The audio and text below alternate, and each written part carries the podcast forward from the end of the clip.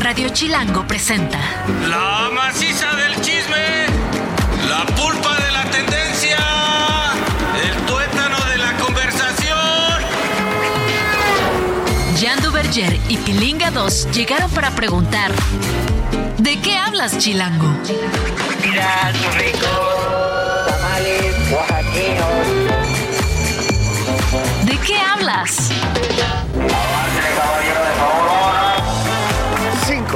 5, 5, 6, 7, 8. ¡Hola, gente! ¿Cómo están? Bienvenidos a esto que es de qué hablas. C'est moi Jean Duverger. No es cierto, no hablo francés, no sé ni qué. A pesar de que mi nombre es francés, fíjate qué mal. Voy a meter a clases de francés. ¿Cómo ves? Pues mira, yo hablo eh, español y aún así digo mal mi nombre a veces, eh, pero mira. Este, Bueno. No tiene mucho que ver que hablas francés o no, creo yo. Ok, ok, ok. Bueno, yo soy Jan Duverger. Esto es de qué hablas aquí en Radio Chilango 105.3. Y como habrán escuchado, en esta voz melodiosa es más rítmica, con mejor dicción, más creativa. Está con nosotros el oso hombre. Sí, ¿cómo de que no?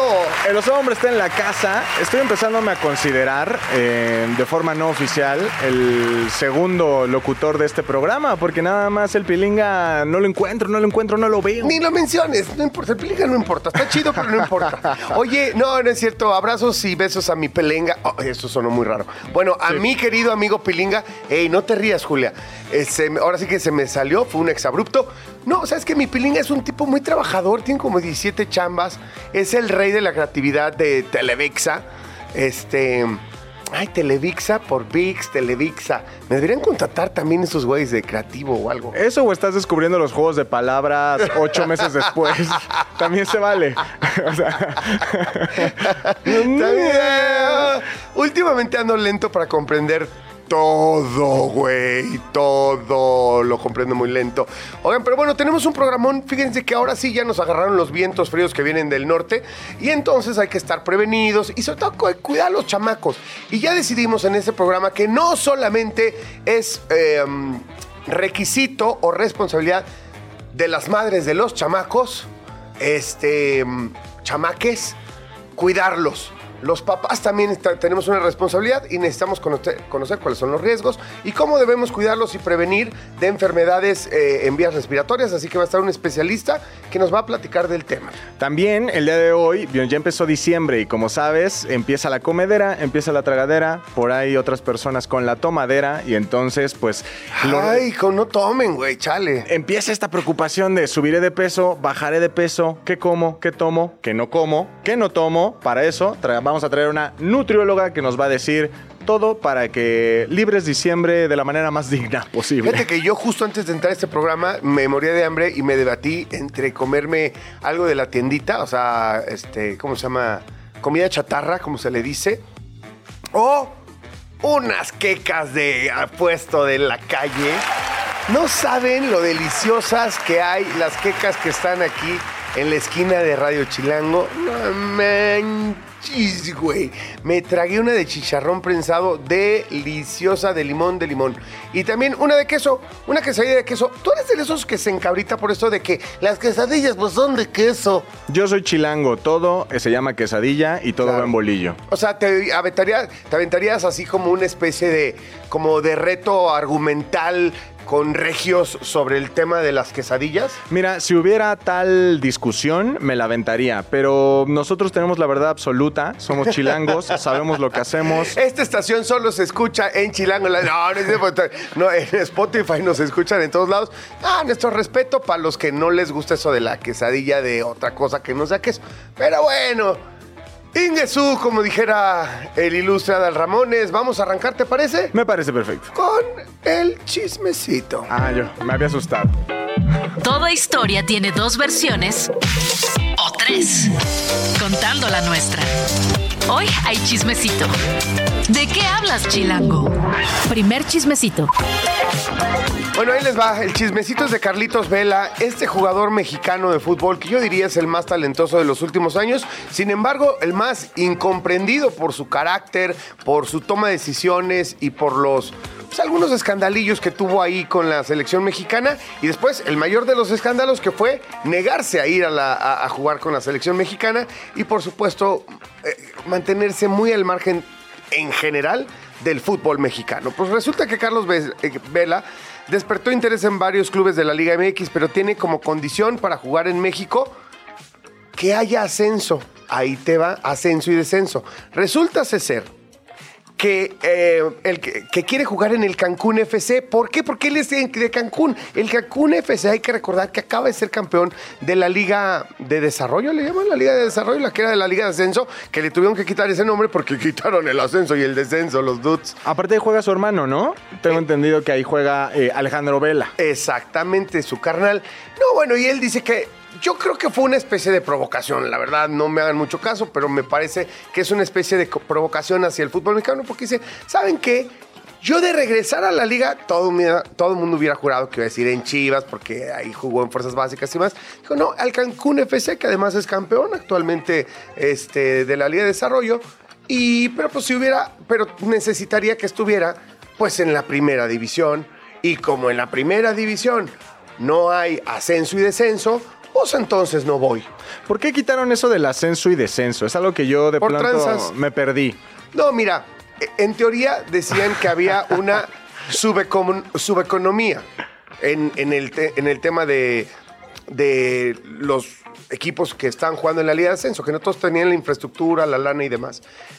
La otra teoría dice que fue para proteger a equipos grandes del fútbol mexicano por si tenían una mala racha de tres o cuatro torneos, el, el cociente no este, acabara por mandarlos a la segunda división y eso mermar los intereses económicos de las grandes televisoras y por supuesto de la liga y los patrocinadores en sí. Esa es la teoría que a mí me parece más viable, sobre todo porque hay muchos equipos que han demostrado hasta el cansancio tener en- eh, infraestructura y recursos para poder albergar un equipo de primera división. Sin embargo, este, dicen, no, pues es que todos coludos o todos rabones, no todos lo tienen y como no hay, argumentan que es muy difícil el negocio del fútbol. Pues es que no quieres terminar viendo a los, a la América jugar ahí en el- con los colibríes de Cuernavaca. Pero ¿por qué no, güey? O sea, a mí me parece que si los colibríes de Cuernavaca se ganan deportivamente el ascenso, seguramente encontrarían patrocinadores, encontrarían dinero, encontrarían... Y la, la Liga de Primera División debería tener un programa justamente para incentivar que eso suceda. Sin embargo, fíjate, dijeron, se quita el ascenso y descenso. Y entonces, ahora, eh, quien hubiese descendido tiene que pagar multas por más de 200 millones de pesos. Dinero que supuestamente se utiliza para dotar de infraestructura a equipos de la Liga de Desarrollo. Bueno, supongo que entonces, a ver, dime si mi lógica está bien.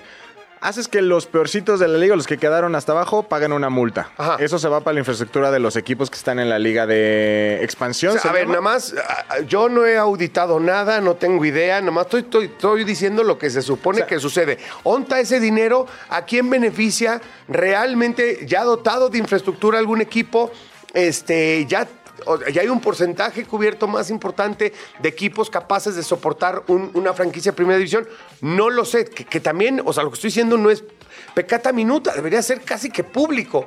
Un poco, entendiendo que el fútbol mexicano es un negocio entre, entre particulares, entre privados, me parece que por interés del público sí tendrían que decir, es gravísimo lo que no tengamos ascenso y descenso. Sobre todo porque creo que, bueno, ya ves que en otras ligas del mundo, por ejemplo, un ejemplo muy claro es eh, los empacadores de Green Bay, Ajá. que pertenecen a la comunidad, o sea, son, Eso. son del pueblo. Es correcto. O sea, no debería ser un poco así la infraestructura deportiva mundial. Ya, ya, ya, yo queriendo cambiar el orden mundial. El orden, sí. Porque yo, porque yo quiero ser parte del Cruz Azul. Incioso, incioso. Yo también quisiera ser parte de la máquina celeste. Ojalá algún día la cementera le ceda los derechos de la máquina.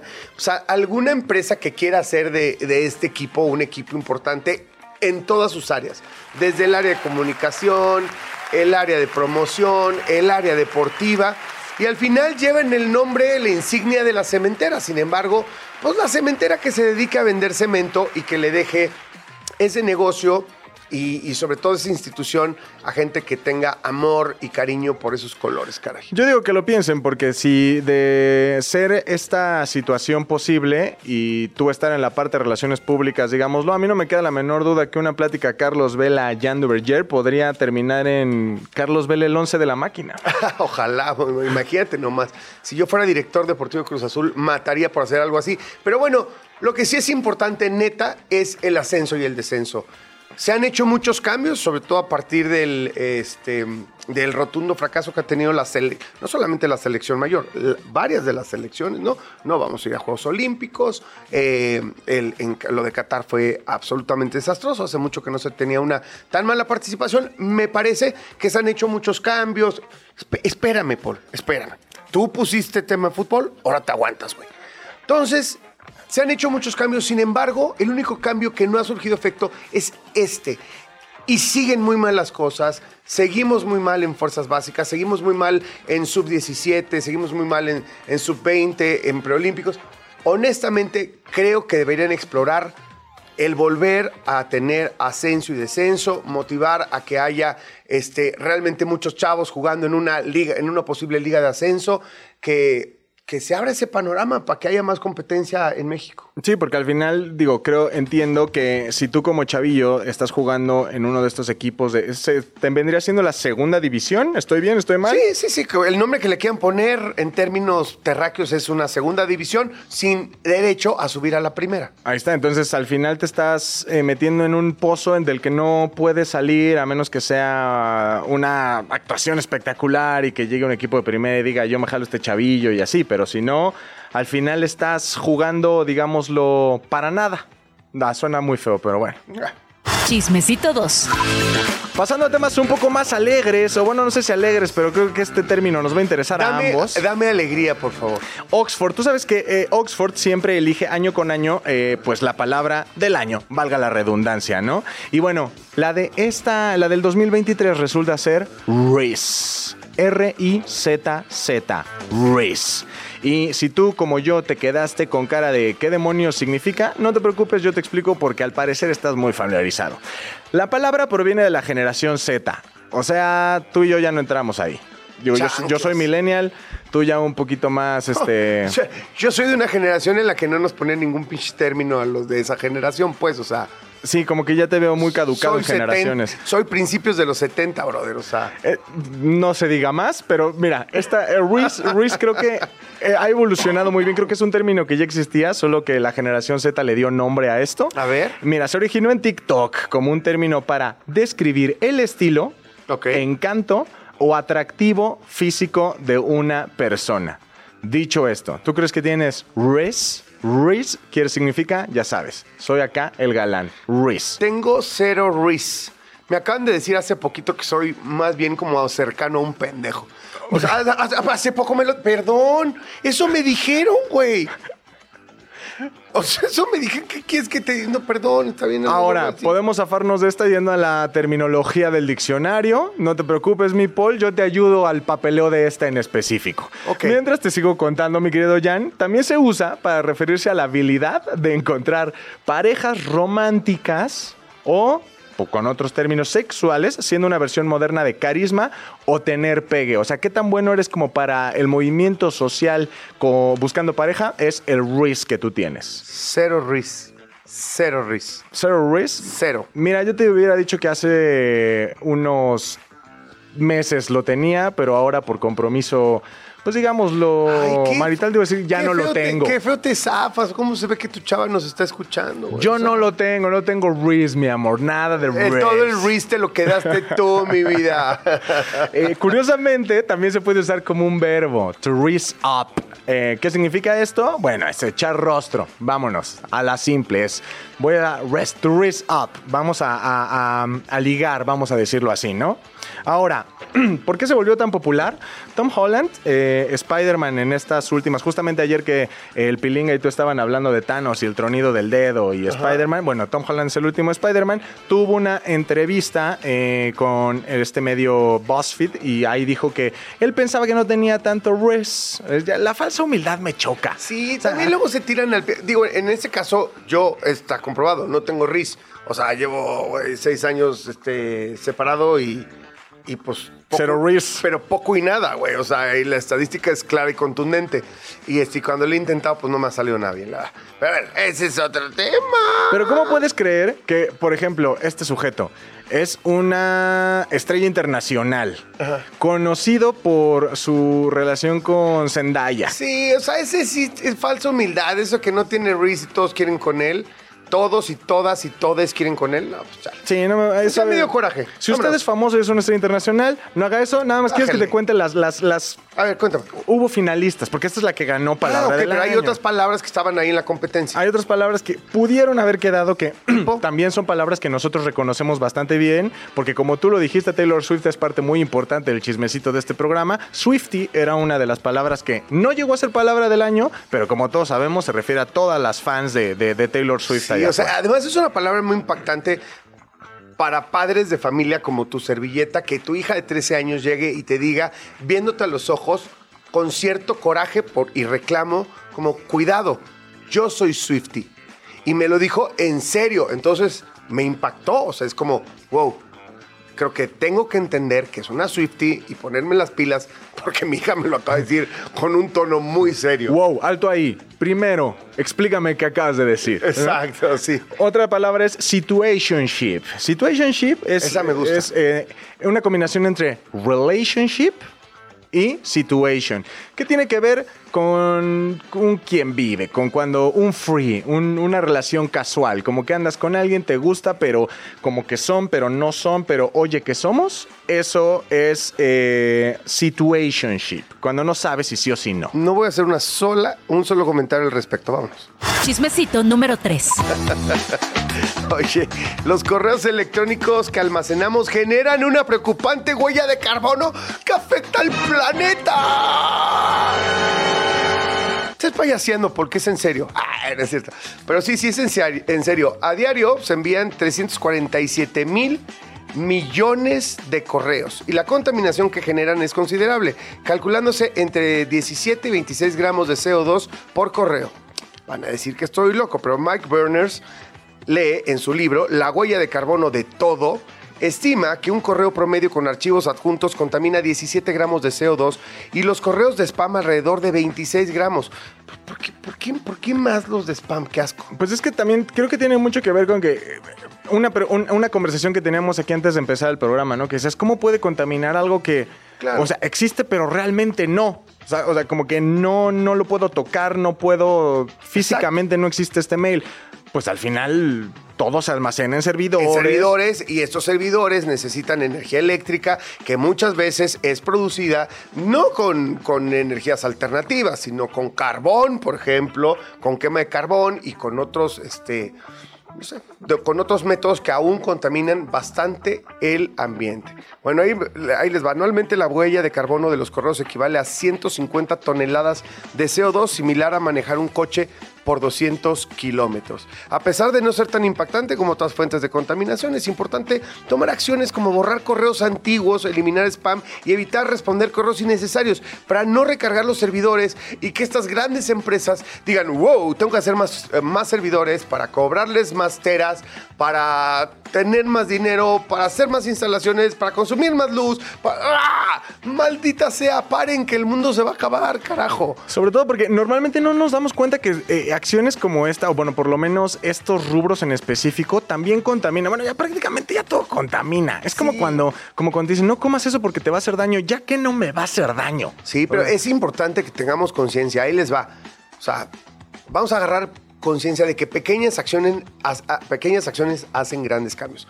Actividades como el streaming, común en plataformas de películas y series, producen 56 gramos de CO2 por hora, lo que, re- eh, lo que por eso regular su uso ayuda a reducir el impacto ambiental. Las videoconferencias necesarias, pero emisoras de CO2, eh, generan un kilogramo por hora las videollamadas. El home office, papá, pegando duro. Promoviendo una revisión del consumo energético por parte de empresas y usuarios es lo que necesitamos. Lo que yo digo es, eh, eh, ya es como estás entre la espada y la pared, ¿no? O me voy a mi oficina, digo, al final no todos estamos a punta, a tiro de bicicleta, por, de- por- por llamarlo así, pero bueno, es llegar a, mi, eh, llegar a mi oficina y el transporte que voy a usar y todo eso, a lo mejor no contaminas tanto en videollamada, pero ahora resulta que la videollamada también contamina. Oigan, chavos, pues, ah, ¿qué, qué- qué hacemos? Pues No, a ver, a mí es que ahí te va, la transmisión de contenidos en línea genera una huella de digital con 300 millones de toneladas de CO2. Se recomienda no usar varios dispositivos simultáneamente ni dejarlos encendidos todo el día. Oigan, pequeñas acciones, ¿eh, Paul? Para a ti que dejas siempre todo prendido, brother. Tu computadora y todo aquí. Mira cuánto imprimes, mi Paul. Ya mejor cómprame un iPad. Es lo- mira, vea, porque el señor Jan tiene su iPad. Yo aquí con... Ay, sí, güey, pero me lo compré yo. Yo aquí con mi engargolado. No, me lo compró la producción. Ah, de ese tema hablamos luego. Cuarto chismecito. ¿Te acuerdas de un video que hubo hace muchísimo tiempo, hace siete años más o menos, de un chavillo que estaba vendiendo empanadas en Acapulco? Cierto. Mi querido, Fíjate, es cierto. que tú decías, qué vaciado se ve este chavo. este man". chavo, que, eh, que Arturo Elías Ayub y toda la, o sea, que llamó la atención de empresarios por, por su carisma y simpatía. Sí, era como este efecto como de niño hablando como adulto. Siempre que todo niño hablando como adulto va a generar cierto efecto de, ay, qué tierno. Entonces, Elias Ayub cayó y dijo, oye, ¿sabes qué? Yo lo quiero para darle una beca y que se dedique al marketing y que explote todo esto que el video viral refleja. Ya una, una vez que lo, que lo contactó, resulta que ni él, ni el niño, ni Paco de las empanadas, ni su familia dijeron muchísimas gracias, don Arturo, pero ahorita estamos bien. Y todos decíamos, está loco, está loco. Hasta que nos dimos cuenta de un dato que salió a la luz en estos días y dijimos, ah, pues ahí sí quién quiere una beca, mano. Resulta que Paco, el de las empanadas, ganaba, escucha esto, más de 100 mil pesos al mes vendiendo empanadas. ¿Qué? ¿Qué? Así es. 100 mil morlacos, o sea, pero, o sea, de venta bruta o ya de utilidad, ¿cómo está? A ver, cuéntame. Ahí te va. En una entrevista eh, con Gusgri, que es este eh, influencer que se, que se dedica a entrevistar otros influencers, muchos de ellos con un pico de fama en el cual ya no están, pues le- ahora le tocó, le tocó el turno a mi querido Paco, el de las empanadas. Y él decía que vendía, que efectivamente, más de 100 mil pesos al mes vendiendo empanadas, cada una a un precio de 30 pesos. Y entonces, ahí se hizo la cuenta. ¿Por A qué? ver. Porque realizaba ventas alrededor, diario, diario realizaba ventas alrededor de 4 mil pesos. Que multiplicado por los 25 días laborales al mes resultaba en los más de 100 mil pesos mencionados. 100 mil pesos. y ahora, yo también creo que en algún punto de su vida, pues le ayudó mucho la fama de ser viral. Porque ya después en Claro. TikTok como que se empezaron a empezaron a circular mucho estos videos de Paco, el mismo niño de las empanadas, pero ya un poquillo más adulto, más abotagadón, más bien comido, ya más carismático o menos, usted juzgue. O sea, como que se comía el producto. Haz de cuenta. Como que Paco el niño de las empanadas se comió a Paco el niño de las empanadas. Entonces, eh, había muchos TikToks de él pues queriendo utilizar la misma carisma. Evidentemente ya no tenía como esa gracia de un chavillo hablando como adulto, pero pues es el cariño de, ay, tú eres el de las empanadas, a ver, échate el speech. Y entonces lo fue evolucionando. Entonces, ya cuando lo tienes ahí enfrente, ¿qué le dices? No, gracias. Oye, me acordé de alguien que un día me dijo, ay, güey, eres el que se comió a Jan. Porque... sí, porque yo cuando era en, en mis épocas, pues como todos, chavo, evidentemente tienes otro metabolismo y demás. Este, y sobre todo cuando era bailarín, tiraba más bien a muy delgado. O sea, mamadín, la verdad, mamadín, pero muy delgado. Y este, y gente que me dejó de ver así 20 años y me dicen, ay, güey, eres el que se comió a Jan. O sea, para, para los que no... qué o sea, por ejemplo, en mi barrio escucha también mucha gente, estabas curtidón. Sí, sí, sí. Estaba. ¿Cómo dice? No, no, no es curtido. Estaba corrioso. Corrioso. Era más bien flaco corrioso. Ahora, si te pones a tomar, bueno, vamos a, vamos a seguir hablando de mi querido Paco. Lo preocupante aquí no es que Paco gane 100 mil pesos vendiendo empanadas, digo, que, que, que, que a todo dar por él. El problema es que, por ejemplo, según Talent, eh, nos dicen que el sueldo promedio de una persona en México, de un profesional, es entre 8 mil y 9 mil pesos. O sea, es- es Imagínate. Ándale. Entonces, creo que ahí, eh, bueno, es un red flag para que también nos pongamos a, a pensar qué medidas se tienen que hacer para que entonces podamos tener Es- un es- sueldo es- como el de Paco, el de las empanadas. Es muy complicado porque al final del camino emprender no es tan fácil, uno siempre tienes ese éxito. De hecho, te diría que estadísticamente es más gente, eh, hay más fracasos, y lo digo por experiencia, he tratado de emprender en varias veces y la mayoría ha salido mal. O, o no ha sido tan sencillo, es muy complejo, hay que saberle mucho. Este muchacho de las empanadas, pues yo creo que le va muy bien. De hecho, ¿y en dónde anda? Hoy anda ahorita en Puebla, es RP de unos antros. RP de Antos, ¿no? Pues mira, RP, o sea, también fue, es claro, su éxito ha sido también la combinación de, de- de fama que tiene por las redes sociales, ¿no? Es que tú andas en negocios muy fresas. Lo que voy a hacer ahorita es ponerte una canasta de empanadas, Millán, y vámonos todo Parque Lira. Y el chismecito final. Para los amantes del arte, Damien Hirst viene a México. El artista británico tendrá su primera exposición acá en nuestro país, donde creen, en el Museo Jumex. La exposición titulada Vivir para siempre estará abierta desde el 23 de marzo hasta el 25 de agosto de 2024. Serán cerca de 60 obras de Hearst creadas entre el 86 y 2019, incluyendo instalaciones, esculturas y pinturas. Entre las series se presentarán, eh, que se presentarán estarán Natural History, Spin Paintings, Medicine Cabinets, Cherry Blossoms, pintura de puntos y mariposas.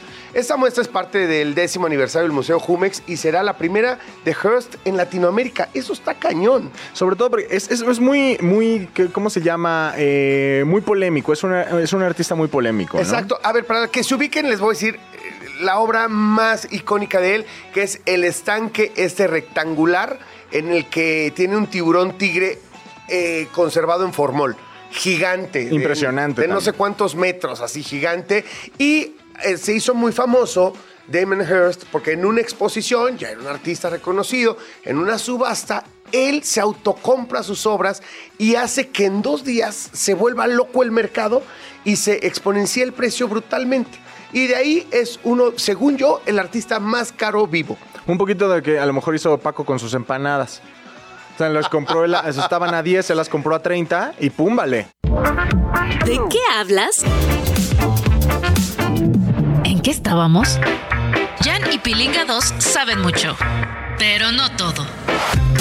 Por eso tuvimos que llamar a un especialista.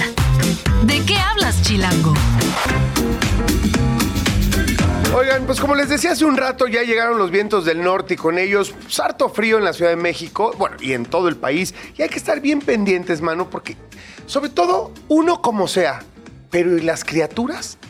Y las criaturas. Y luego decimos, ay, no, pues es que la mamá lo cuida. No, güey, tú también lo tienes que cuidar. Los hombres también tenemos que cuidar a nuestros hijos, a los chamaquitos, a, a todos los chamaquitos, chamaquitas, chamaquites. A todos los tenemos que cuidar. Y para eso está el doctor Rodolfo Camilo Salazar Torres. Pero te dicen Camilo, ¿no, Doc? Camilo, sí. El Rodolfo no te gusta. ¿Es de esos rencores que tienes contra tus padres? No, para nada. Tam- también, me, también me agrada el Rodolfo, pero Sobre en, todo el, porque mundo, en en el mundo de la medicina, Camilo. Eres si el preguntan Camilo. por Rodolfo, nadie lo conoce, pero Camilo sí. Ok, doctor En Camilo. diciembre es un nombre muy popular, Rodolfo, doctor. O sea, déjeme decirle que creo que vale la pena en diciembre que le digan, Por- doctor Rodolfo. Sí, Rodolfo. sí, en diciembre está perfecto. Exacto, no, doctor Camilo, muchas gracias. Eres pediatra, neonatólogo, intensivista neonatal. ¿Sí lo así dije es, bien? está perfecto así. Órale. Oye, a ver, vamos a arrancar directo al punto y al grano. ¿Cómo cuidar a nuestros hijos, sobre todo los más chiquitos, de las enfermedades respiratorias que, además, después de la pandemia, queda claro que pueden llegar a ser muy graves? Exactamente. Eh, después de la pandemia se suscitó, sobre todo desde el año pasado, que ya todo volvió a la normalidad. Comenzaron a aflorar todas las enfermedades respiratorias, pero fue un boom desde, desde agosto del, del año pasado y el boom en, en- en el invierno fue impresionante. El año pasado se, se- se habló de la tripledemia, que era COVID, influenza y sincicial. Ahora en este momento el COVID no está tan elevado como el año pasado, pero sí tenemos un gran repunte del sincicial respiratorio. Es como el, el principal virus de los últimos tres meses, el sincicial respiratorio. ¿Qué- o sea, y eso, por ejemplo, doc, yo- usted tiene que saber. No, háblame de tú, por favor. Aunque me veas canoso, háblame de tú. No, pues si mi- te ve que está más joven que nosotros. Mi querido doctor Camilo, así Eso, lo voy a decir. eso. Fíjese que yo no cuento con hijos. Entonces todo lo que usted me acaba de decir mm, suena como... ¿Es una gripa? Así lo voy a poner yo. Es, es en términos El llanos. sincicial, o sea, el, ¿qué es? el sincicial respiratorio es un, es un virus que ya tiene toda la vida con Ok. nosotros. Sí, es, es muy, muy habitual en otoño, invierno en el, con- en, en el hemisferio norte. Y habitualmente comienzan con las fiestas de Halloween. O sea, empieza Halloween y se desatan las brujas. Ahí sí, literal. Y que lo diga. Literal. Y Wow. entonces se co- comienzan con estas enfermedades respiratorias y el sincicial respiratorio se caracteriza por la clásica tos de foca, tos de perro, tos metálica. Es el clásico niño que vas en el avión o vas en cualquier lado y empieza a toser y dices, pobre niño, ¿qué le pasa? Esa tos hueca es sincicial respiratorio. Esa es la clásica tos. Y habitualmente comienzan con muchísimo moco. Hay mucho moco, es moco, tos y en algunas ocasiones después de dos o tres días comienzan con fiebre. La fiebre puede ir de, fiebre es a partir de 38 grados Claro. Ok. y comienza esta fiebre a elevarse y puede llegar hasta 38 grados y medio, 39 grados. Pero, ¿qué es lo que realmente hace el, el cir- el- el virus incisional respiratorio? Cierra la vía aérea. Eso es desde, desde la laringe hasta el pulmón. El bronquiolo es como el tubito donde va el aire. Eso es lo que se inflama. Genera edema, o sea, inflamación, y genera una gran cantidad de moco. Entonces, ¿qué pasa con los niños? Comienzan con dificultad para respirar. ¿Qué, qué, qué horror? O sea, lo empieza a escribir y me empieza a doler el pecho, te lo juro. O sea, así de hipocondríaco soy. Me empieza a doler el pecho. Y no soy ni niño ni estoy enfermo, creo. Aquí yo tengo una duda, Doc, de, de, de todos los síntomas que usted nos acaba de mencionar, yéndome un poco más al inicio. O sea, por ejemplo, hace unos dos meses yo, igual con, con mi sobrinita, teníamos como la duda, eh, mi hermana y yo, de, oye, pero es que tiene 38. Entonces tú buscas en internet y te dicen, es que ya cuando llegas a 38 es febrícula. Hay muchos, es que lo peor que puedes hacer es googlear, ¿no? claro. Entonces, unos lugares te dicen, no, pues es que 38 es febrícula. No, que 38 todavía está bien, 38.2, ahora sí ve al doctor. Pero es que si son 37.5, ni te preocupes, es más, salte a mojar. Entonces. ¿en qué momento tienes ya que tomar acción en cuestión de temperatura? La temperatura normal es por debajo de 37.5. Hace muchos años existía el término de febrícula, ahora ya como que lo dejaron en el limbo de la medicina, ¿sí? Y 30 de 37 tre- de 37.5 a 37.9 está en el limbo. Antes le decían febrícula. 38 grados, a partir de 38 grados es fiebre. Entonces, a partir de 38 grados debes de tener alguna precaución, aunque no todos los incisiales comienzan con fiebre, eso es muy importante. Ok. Pueden empezar con esta tos metálica, tos de foca, tos de perro, mucho moco, dificultad para respirar y después comienza la fiebre. ¿Qué tratamiento se le da al sincicial? El sincicial respiratorio como buen virus es síntomas, pero el sincicial respiratorio es muy peligroso antes de los dos años. Ok. Antes de- del año de edad es aún más y sus clientes preferidos son los menores de seis meses. Esa es como la, la- la edad más peligrosa del sincicial respiratorio. ¿sí? Wow. Y también arriba de 65 Qué años. peligro que nuestro Sí. nene de nena de este de menos seis meses o menos este tenga una enfermedad de esta. ¿Corre peligro la vida? Sí, claro, porque pueden tener dificultad respiratoria que les condiciona paro respiratorio y sí pueden fallecer los niños. Sobre todo creo que es importante, Doc, que aquí usted sabe que somos en general eh, personas de malos hábitos, es decir, oye, como que tiene tos el niño, ahí tengo jarabe. Totalmente. De la vez pasada. Totalmente. Oye, ahí tengo este, pues búscate, a lo mejor hay amoxicilina que nos sobró. Totalmente. ¿En qué momento es cuando yo como padre digo, primero sabemos que automedicarnos está terrible, pero en qué momento sí. es, se le va a pasar, es un virus o échale miel con limón a, ah, ¿sabes qué? Mejor háblale a mi querido doctor Camilo porque Eso, esto se está poniendo preocupante. Fíjate que el, res- respondiendo la, la pregunta anterior, Como buen virus, el tratamiento es sintomático, pero en menores de dos años se puede llegar a complicar con neumonías bacterianas y ahí es cuando necesitas el uso de antibióticos. Entonces, en general, el virus incisional respiratorio se resuelve con tratamiento para los síntomas, destruir el moco, abrir la vía aérea, darle desinflamatorios en general, nebulizaciones y medicamentos para que los niños se la pasen lo mejor posible pero como te digo, este rango de dos años de, de, de, recién nacido a dos años es como su grupo favorito y entonces en ellos sí tienes que tener mucho cuidado. Ahora, mi recomendación es como les digo a, mis, a los papás de mis pacientes, 24 horas máximo, 48 horas, fiebre o alguno de estos síntomas, llévenlo con su pediatra. ¿Qué es lo peor que puede pasar? Que les digan, no, no tienes sincicial respiratorio. El diagnóstico se puede hacer en el consultorio, con pruebas rápidas en el consultorio, le tomas la prueba con las clásicas pruebas de COVID y en cinco minutos tienes el resultado y ah. con eso tienes el, le das el tratamiento.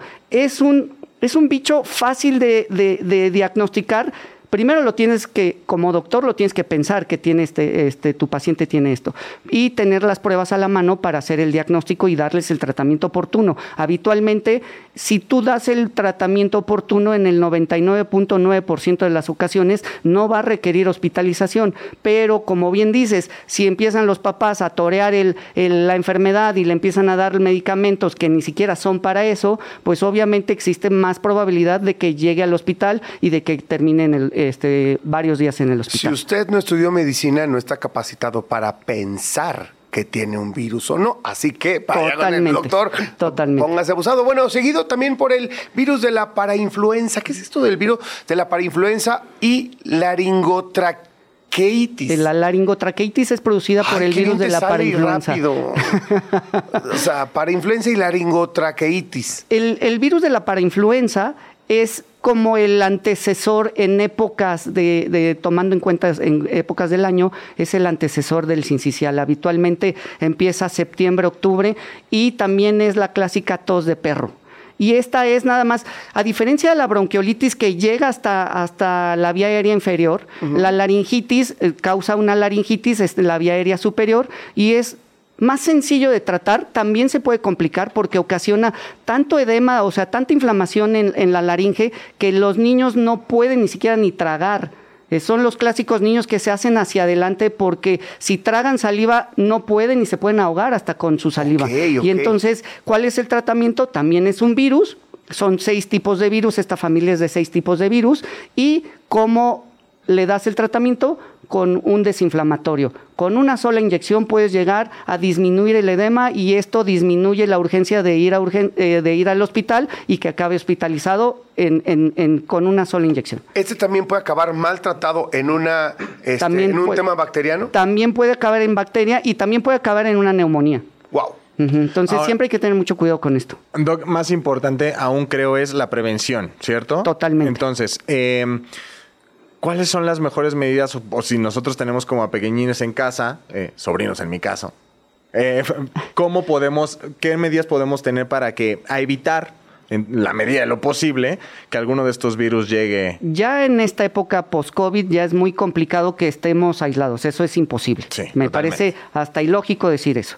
Aquí lo que tienes que hacer es tomar medidas de higiene, que es lavado de manos. El lavado de manos ayuda en demasía a que no se propaguen las enfermedades. Y si tienen hijos y están enfermos, que no los lleven a las, a las guarderías, no los lleven a la escuela, porque ¿qué va a pasar? Que todos los del salón se van a contagiar. Ahí, es- ahí tengo pacientes que me dicen de, de 10 niños que van, siete están enfermos y siete tienen sincicial o, si- o cinco tienen para influenza. Entonces, una, Lavado de manos. Dos, no llevar a los niños cuando están enfermos. Cuando te- entiendo que la dinámica de la familia en México es de que mamá y papá trabajen. Entonces, pues a echar mano de los abuelos o de alguien para que el niño no vaya a la escuela y no contagie a los demás. Ahora, también hay ciertos, ciertas vitaminas que nos pueden ayudar. El uso de la vitamina Ay, D. Eso está buenísimo, porque también lo de la vitamina C dicen mucho. Exacto. Y este ya es este naranjita que sabe como, sabe como a refresquito y todo. ¿Sí está chido o nomás le estamos Sí metiendo? funciona. Lo que principalmente funciona es la vitamina D. La Esa- D. la D. Nos ayuda a, a elevar el sistema inmunológico. La vitamina C, como siempre se habla de esto, pero no tanto, hay que darle más realce a la vitamina D. También el uso de probióticos, tomar probióticos todos los días nos ayuda a fortalecer nuestro sistema inmunológico. Y también el uso de omega 3. Y también alimentación rica en vitamina C, que son frutas y verduras. Las Esto es, esto es para todos, ¿no? Nada más Eso sí, para todos. O sea, no nada más para los chavitos. Totalmente. Ok. Este, vitamina C, que es este, vegetales hoja verde, cítricos. Y vitamina D, donde encontramos vitamina D de forma natural, derivados lácteos y pescado. Básicamente. Harto Excelente. pescadito. Y si no, también unas pastillitas, ¿no? O sea, como complementos. Así es. ¿No? Así Suplementos, perdón. Y El rinovirus, a ver, háblame del El rinovirus, el rinovirus todo el mundo lo, lo menosprecia, bueno, todos los doctores lo menosprecian porque en teoría te da el clásico catarro común. Ok. Ujú. Es lo que cuando dices que estoy resfriado, es el catarro común, es el rinovirus. Y todos los doctores lo menospreciamos porque lo ninguneamos porque en teoría no va a pasar nada. Pero llevo dos años viendo que los pacientes que hospitalizo eh, habitualmente tienen sincicial más rinovirus, COVID más rinovirus, este, una bacteria más rinovirus. Siempre el rinovirus llega como... Oportunista. a- totalmente. O sea, es. Totalmente, a sumar la, la tormenta perfecta. Y acaban todos los niños en el hospital y acaban con neumonías y acaban hospitalizados una semana con tratamiento ya sea antimicrobiano más todo lo que se le tiene que O dar. sea, el Entonces, no rinovirus menos- es, es medio rémora. Sí, o sea, es como las, las papitas de la hamburguesa. ¿no? Totalmente. O sea, al final nada más es el que viene acompañando el plato fuerte. Totalmente. Pero al final también traen grasa y también engordan, ¿no? Para Sí. terminar la No, analogía. es- lo hacen peor, ¿no? Oye, vamos a terminar, mi querido Doc, a reserva de que regreses pronto con nosotros y hablemos de otras cosas también que le pueden dar a los chavitos. Pero bueno, eh, eh, para el cuidado de nuestros hijos, la influenza. Cuando ya le dio influenza a nuestro chamaco, ¿ya te cargó el payaso? Es, es muy importante entender que de todas estas estos cuatro virus, el que actualmente en México se puede prevenir por medio de la vacuna es la influenza. Entonces, sí hacer hincapié que hay que vacunarse. El clásico de que es que no me la pongo porque mi comadre, mi, este, mi hermano me dijo que me puse la vacuna y, y me tumbó. Pues eso es un mito, ¿no? Entonces sí hay que vacunarse cada año en la temporada de otoños. La vacuna llega a México aproximadamente en octubre. Hay que vacunarse. Es la única enfermedad de estas cuatro que estoy comentando que se puede prevenir por medio de la vacunación. Entonces, sí, en estos días he visto muchísimos pacientes con influenza tipo A. Hay dos tipos de influenza, tipo A y tipo B. La de tipo A, ¿cuál es la diferencia que te da con más, con más síntomas la, la tipo A que la tipo B? O sea, es más- es más intensa. Sí, sí. Y es la que está ahorita en México. Y entonces hay que vacunarse. Y lo que he visto es, si al hijo le da, habitualmente arrasa con todos. Ay, qué, No, entonces, qué miedo. No, qué gracias. Y también es importante que la influenza saber que tenemos un tratamiento específico. Eso es lo importante de la influenza. Ahí tenemos sí está tratamiento el famosísimo os- oseltamivir. el Tamivir. Ok. Oseltamivir Ya, es el, el- yo el iba a decir de el la- Tamiflu. Yo creí que era personaje del Señor el de los comercial. Anillos. El Tamiflu es el comercial, comercial, y el- la, sé, la molécula es Oseltamivir. Entonces, Eh, pero los hace- Tamivir ya hay, en- eh, hay varios. Hay nombres, muchas mu- marcas, afortunadamente. Ok, qué bueno, qué bueno, mi querido Doc. Oye, pues muchas gracias a cuidar a nuestros chamacos, de verdad. Gracias por estar con nosotros, gracias por esta explicación tan puntual y correcta. un gusto estar con ustedes. Un placer. Gracias. Gracias, Doc. ¿De qué estás hablando, Chilango?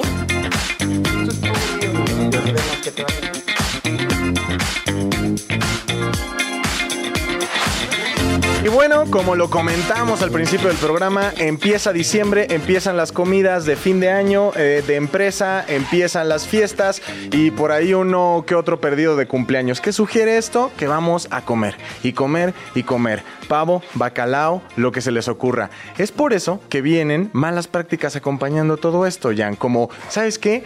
Hoy es mi cena, no voy a comer nada en todo el día para llegar a empujarme el pavo de la noche.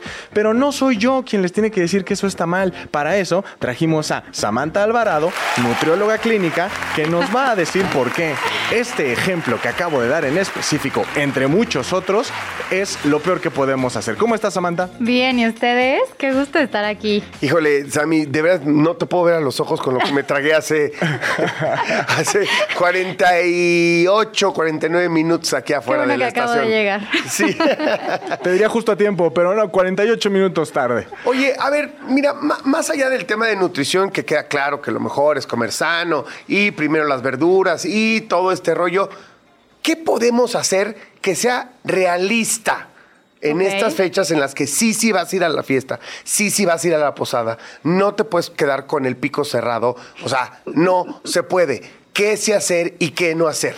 Estoy súper de acuerdo. Tiene que ser como algo realista, ¿no? Claro. O sea, esta idea de que podemos vivir a dieta y que en diciembre la gente puede seguir bajando. O sea, yo como nutrióloga es como, a ver, ponle pausa. El chiste es que te mantengas, que no subas, que ni bajes. Entonces, como que creo que todas las expectativas y las herramientas y las acciones tienen que estar enfocadas a quedarse en el peso que tienes o la grasa que tienes. Y para eso, evitar como estas locuras de dejar de comer, de tomarse jugos verdes todo el día para que en la noche puedas atascarte de lo que esté en la reunión, como que son de las cosas que debemos evitar. Entonces, yo en mi consultorio lo que más recomiendo es tener una vida normal, ¿no? O sea, no tendríamos que por qué comer menos o por qué compensar al día siguiente, que es una de las prácticas que la gente sí hace, como en esta parte de amo la comida y le tengo miedo. A ver, pero para mantenernos, entonces hay algo que, que no me macha en, en, en la suma, ¿no? Para que nos vayas diciendo.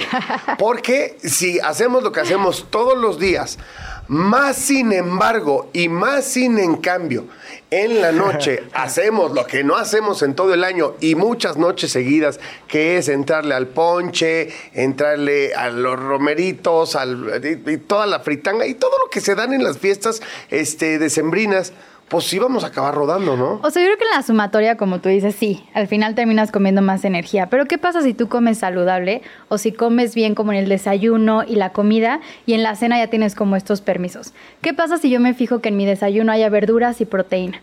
Que en mi comida haya verduras y proteína. Y entonces en la noche puedo dejar esta parte de carbohidratos para lo que coma o lo que tome y tratar de no beber tantas calorías también sería muy buena idea.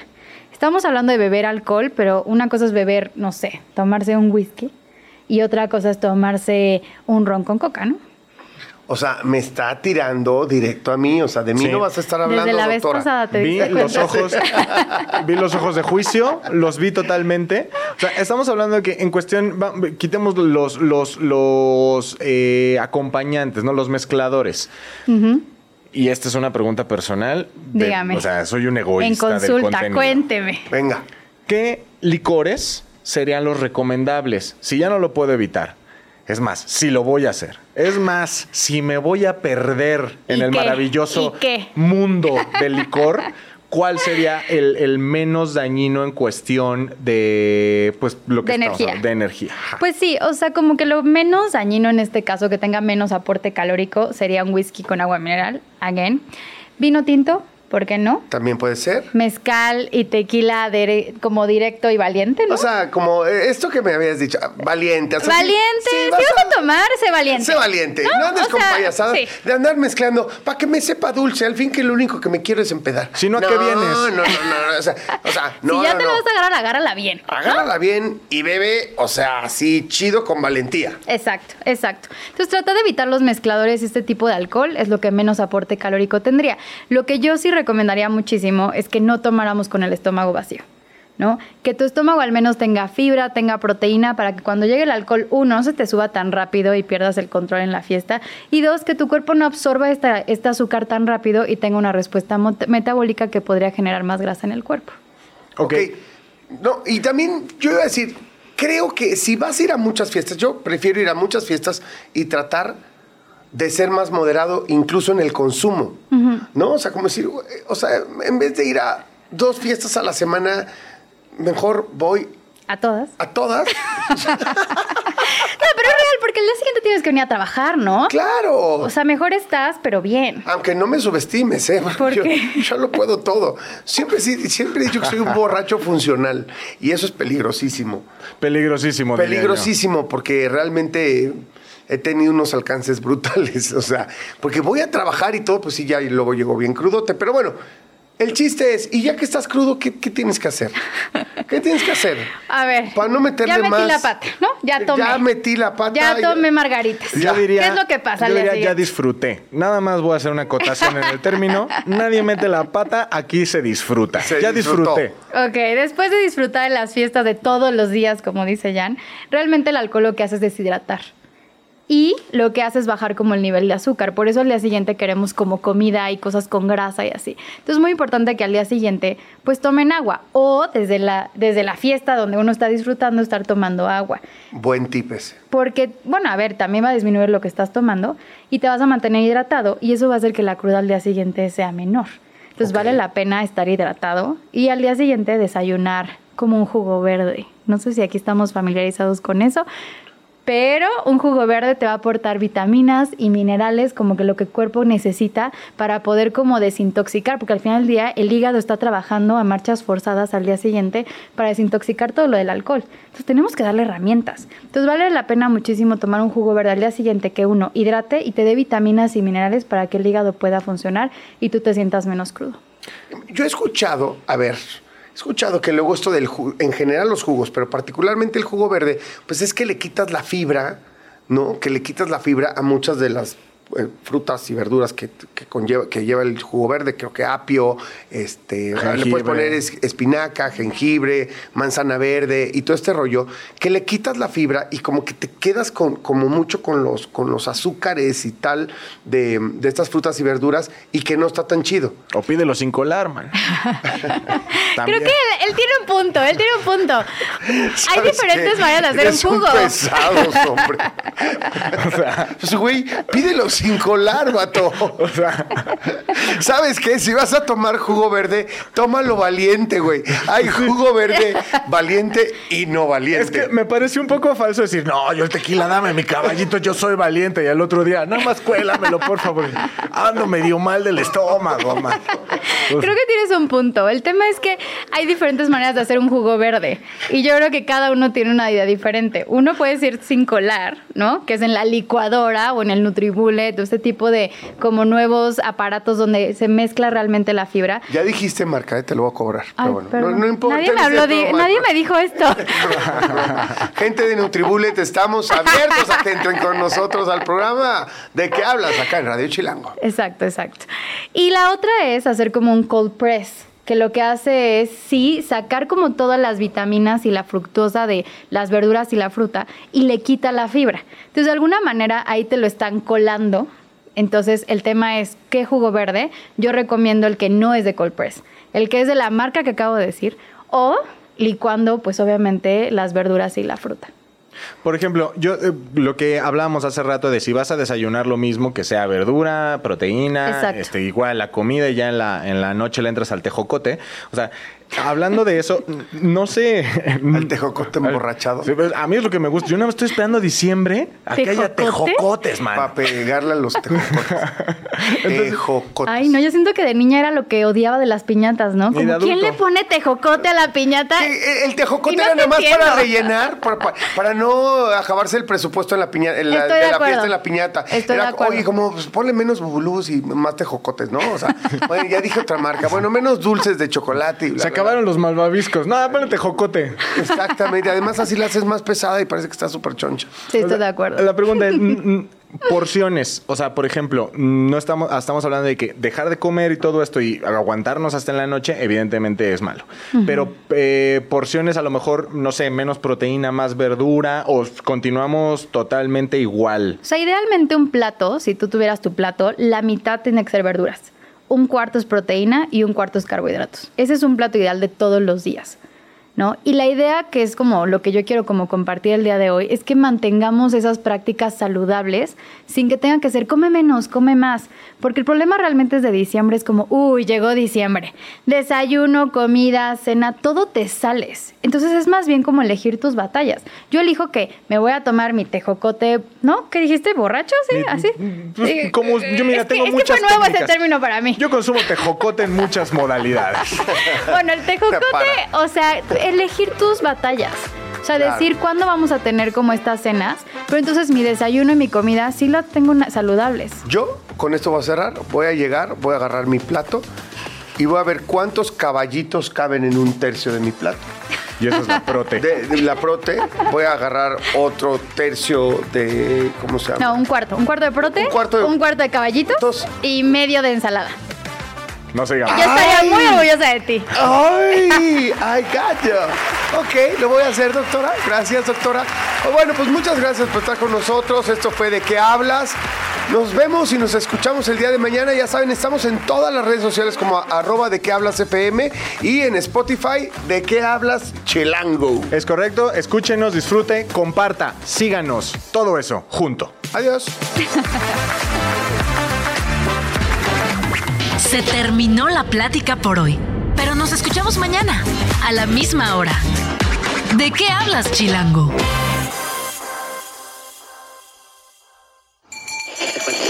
Radio Chilango, la radio que... Viene, viene, ¿eh?